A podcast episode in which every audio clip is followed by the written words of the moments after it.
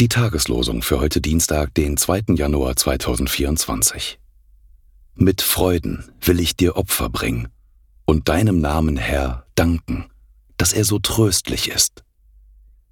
Psalm 54, Vers 8. Da kam eine arme Witwe, sie warf zwei kleine Kupfermünzen hinein. Markus 12, Vers 42. Die Losungen werden herausgegeben von der Evangelischen Brüderunität Herrnhuter Brüdergemeine.